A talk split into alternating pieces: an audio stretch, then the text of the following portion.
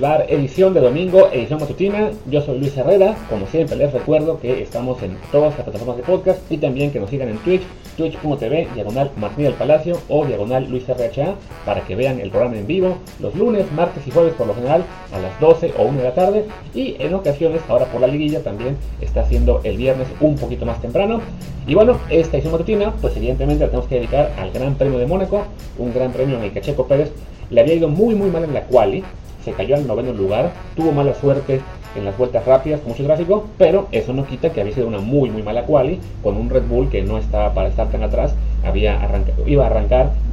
detrás incluso de, de Vettel con su Aston Martin, de Gasly con su con su Alfa Tauri, entonces sí, había que decirlo, era un sábado malo para Checo, más allá la mala suerte,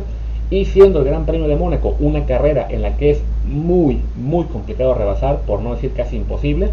este, pues sí pintaba muy mala cosa para él, en una carrera en la que más destacaba que Ferrari estaba fuerte al tener a Leclerc en la pole. Pero Leclerc, quien había causado un accidente que justo le quitó una posibilidad de vuelta rápida a Checo en la última quali, en la Q3,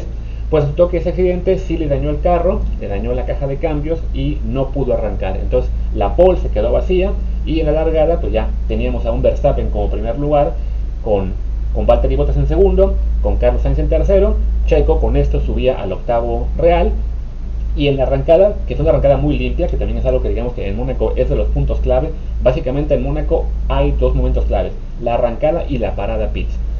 Vamos primero con la arrancada, bueno, Checo estuvo a punto de perder la posición con Esteban Ocon, que había arrancado dos lugares atrás, pero arrancó muy rápido, rebasó a Giovinazzi y se le puso realmente muy muy parejo a Checo, lo que fue un momento clave de la carrera. Checo logró aguantarlo, quedarse detrás de Vettel y eso la verdad es que sí fue eh, crucial para lo que pasó después, porque si se quedaba atrás de Ocon ya su carrera realmente hubiera sido eh, un desastre del cual no se iba a poder recuperar, ¿no? Afortunadamente logra mantener el ritmo con, con Ocon, el resto de pilotos se mantiene más o menos a, una buena velocidad, o sea, no, no hubo grandes cambios después de eso, se fue Verstappen, se fue Bottas, después Sainz, le seguía Norris que era el cuarto lugar,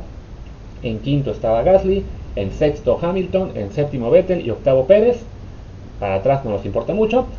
y se fueron así por lo menos unas 20-25 vueltas en las que no había ningún movimiento importante, les insisto, es una carrera en la que es casi imposible rebasar, así que la clave aquí estaba la parada pits, y en particular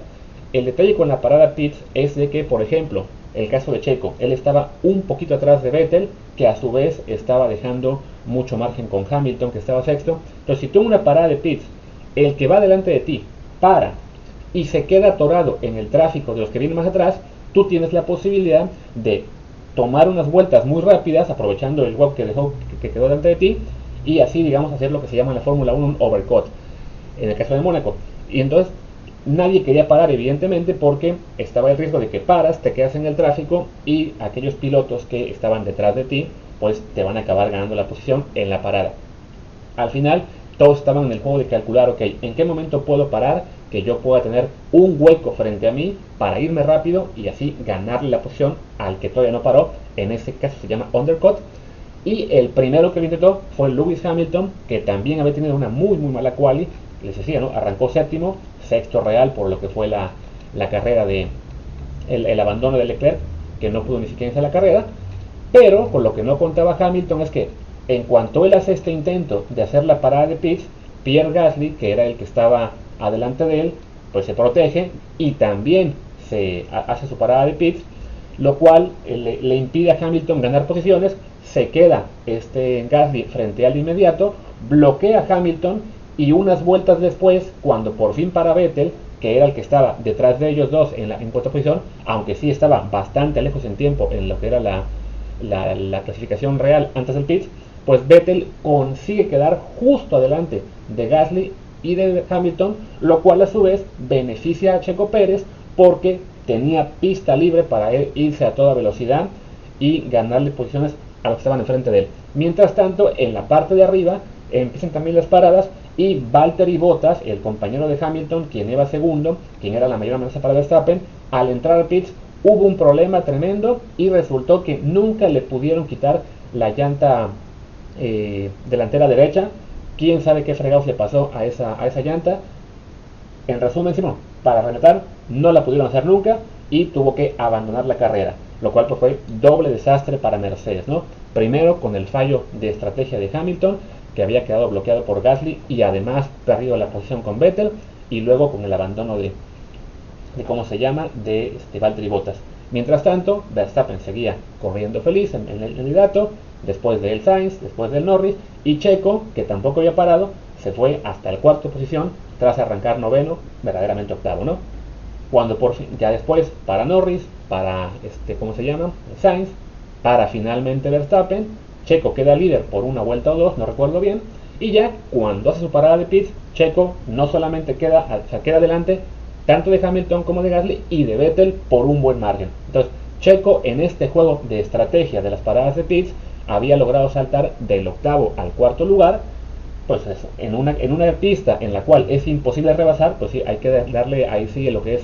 el aplauso al equipo que así como habían fallado en la estrategia en otras carreras, pues en este caso fueron los más vivos, fueron los que aprovecharon lo que fue el apersonamiento de Mercedes con Hamilton, que quizá pensando en, en tratar de ganar aunque sea el puesto con Gasly y por ahí rescatar algún puntito extra con,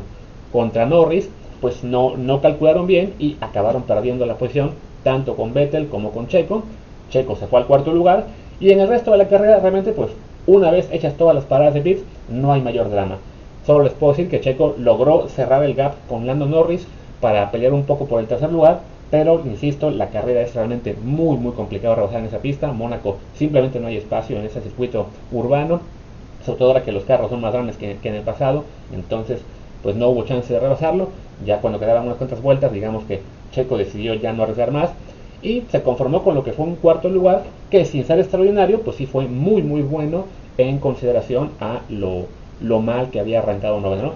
Seguimos esperando un fin de semana redondo en el que todo salga bien desde el viernes hasta el domingo, o en este caso desde el jueves, como es la práctica 1 en Mónaco. Pero bueno, un cuarto lugar fue bastante rescatable, dadas las circunstancias. Gana Verstappen, segundo Sainz, tercero Norris, Checo cuarto. Y con esto además en el Mundial de Constructores, como Bottas abandonó y Hamilton acabó la carrera en séptimo lugar, pues esto le da un vuelco al Mundial en el que ahora Verstappen queda líder con 105 puntos, Hamilton se queda segundo, aunque consiguió la vuelta más rápida al final, entonces ahí rescató un poquito más, se queda en segundo con 101. Norris es en este momento la sorpresa del, campeonato, va tercero, ya lleva dos podios, dos terceros lugares. Valtteri Bottas con su tiro queda cuarto en 47 y Checo Pérez aprovecha el abandono de Leclerc y su cuarto puesto para saltar al quinto puesto ya del campeonato, solo a tres puntos de botas y además esta combinación permite que Red Bull también tome el primer lugar del campeonato por un punto sobre Mercedes. Red Bull tiene en su momento 149 puntos, Mercedes 148, así que tras cinco carreras básicamente es